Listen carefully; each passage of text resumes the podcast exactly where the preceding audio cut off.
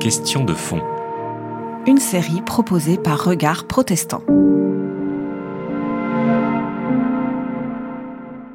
Nous sortons des états généraux de la bioéthique euh, où pour moi en tant que membre du CCNE j'étais tenu à une neutralité.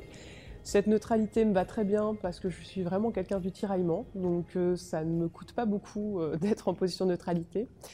Et c'est vrai que dans ce temps-là, des États généraux, nous avons entendu beaucoup de choses et qui m'ont amené non pas à avoir un avis très tranché sur la question euh, de légiférer sur l'euthanasie euh, ou pas, légiférer sur le suicide assisté ou pas.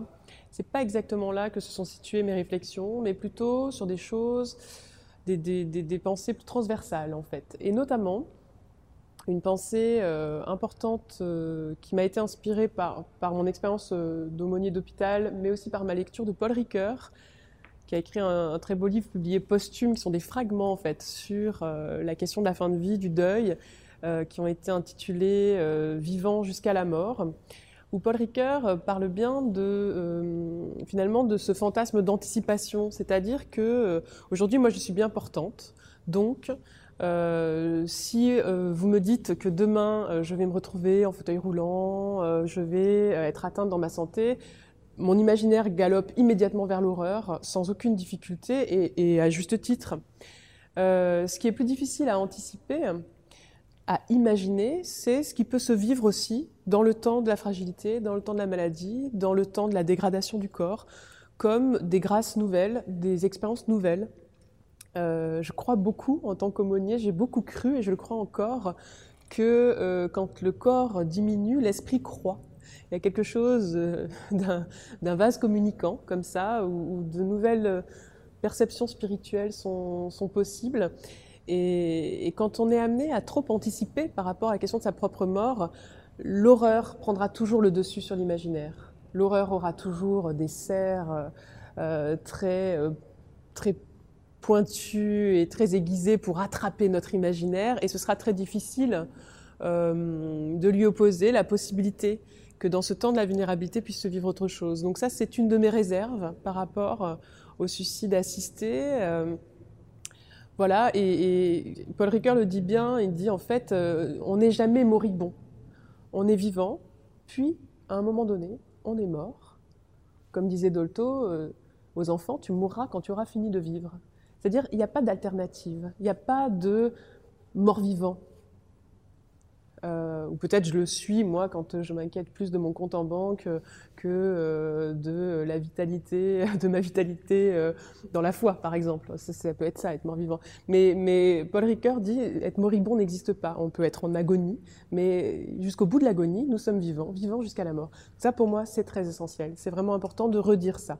Ce, grand temps de débats euh, nationaux autour de la fin de vie euh, m'ont amené à, réentendre des, associations, par exemple, comme le droit de mourir dans la dignité, à, lire, par exemple, le livre d'Anne euh, sur bah, son, histoire personnelle suite au diagnostic de la maladie de Charcot, où elle avait décidé, cette femme, de, mettre fin à sa vie, de partir en Belgique, à partir du moment où elle ne pourrait plus euh, se laver et manger toute seule. C'était les critères qu'elle a amenés. C'est extrêmement poignant, en fait, hein, de, lire ce livre. C'est un très beau livre d'une femme euh, pleine de bon sens, pleine de, vie aussi, très gourmande de la vie. C'est un livre qui m'a beaucoup touchée. Mais derrière ces questions-là, euh, derrière ce qui est revendiqué euh, dans le cas d'Anne dans le cas de, des associations Mourir pour la dignité, il y a quelque chose de très important, c'est la liberté inaliénable de chacun par rapport à sa propre vie. Et ça, euh, je peux que l'entendre.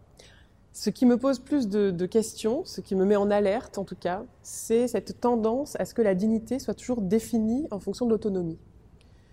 Et, et, ça, c'est quelque chose qui me paraît être très réducteur. Et, donc, moi, j'avais à cœur aussi dans ce temps de, de redire que je crois en une dignité humaine inaliénable, quel que soit notre degré d'autonomie, et euh, que mon expérience d'aumônier, ça a été aussi des très belles leçons de dignité devant des personnes dont la condition physique était dégradée à l'extrême, et qu'au nom de ces gens que j'ai accompagnés, je serais blessée de ce que la dignité ne soit comprise que en termes d'autonomie. Euh, ça me paraît être un, biais très dangereux pour l'humanité entière parce que ça donnerait vraiment raison à une humanité de la performance et de l'utilité. Et puis en tant que bonne protestante, je crois en la justification par la grâce, c'est-à-dire que quand bien même serais-je totalement inutile, j'ai le droit d'exister. Et ça, ça me paraît pour moi très important de le redire. Une troisième réflexion que m'ont inspiré ces états généraux euh, de la bioéthique, c'est une réflexion plus transversale qui, touche à la fin de vie, mais pas seulement. Euh, c'est-à-dire qu'on est dans, dans une société du progrès, mais en réalité on l'a toujours été la deuxième génération de l'homme des cavernes était déjà au bénéfice de, progrès par rapport à la première. C'est dans notre ADN humain de progresser. Moi, je trouve ça extraordinaire. Et si je suis là devant vous, c'est certainement grâce au, progrès médical. Enfin, on est tous au bénéfice de ça. Donc, je voudrais pas freiner cet ADN humain parce que je pense qu'il est fait partie du sel de la vie et, du goût de, l'humain de, découvrir, d'avancer, de faire reculer aussi ses limites. Ça me paraît essentiel. Mais parallèlement à ça, je crois que nous sommes marqués du saut de la vulnérabilité. Je crois aussi qu'au sein de cette vulnérabilité peuvent émerger euh, des lieux de fécondité, de créativité inouïe.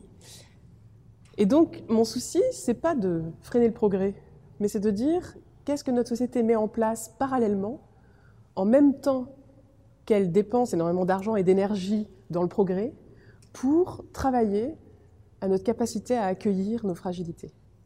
Il me semble qu'on est dans une société en fait qui boite parce qu'elle ne marche que sur le pied du progrès, elle ne marche que d'une seule jambe. Et, il me semble que pour réacquérir un équilibre en fait, il faudrait qu'on travaille tout en même temps, qu'on repousse nos fragilités, qu'on repousse éventuellement notre espérance de vie, etc. Travailler notre seuil euh, de tolérance euh, à la frustration, à la souffrance, à l'imprévisible, parce que ce seuil de tolérance ne cesse de baisser à mesure que nos capacités de repousser nos, fragilités augmente, notre seuil de tolérance voilà, euh, baisse.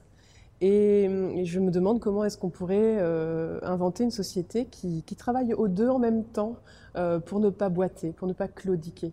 Parce que je pense que nous sommes en train de fragiliser notre système immunitaire devant notre capacité à répondre au malheur et que, quel que soit le progrès, ben, on est encore des êtres finis jusqu'à présent on est marqué du saut de euh, on est marqué du saut d'une certaine précarité physique, et que euh, voilà, il faut, faire un travail spirituel ici, euh, et peut-être sociétal aussi, pour être capable d'accueillir cet endroit-là de notre humanité aussi. C'était Question de fond. Une série de regards protestants.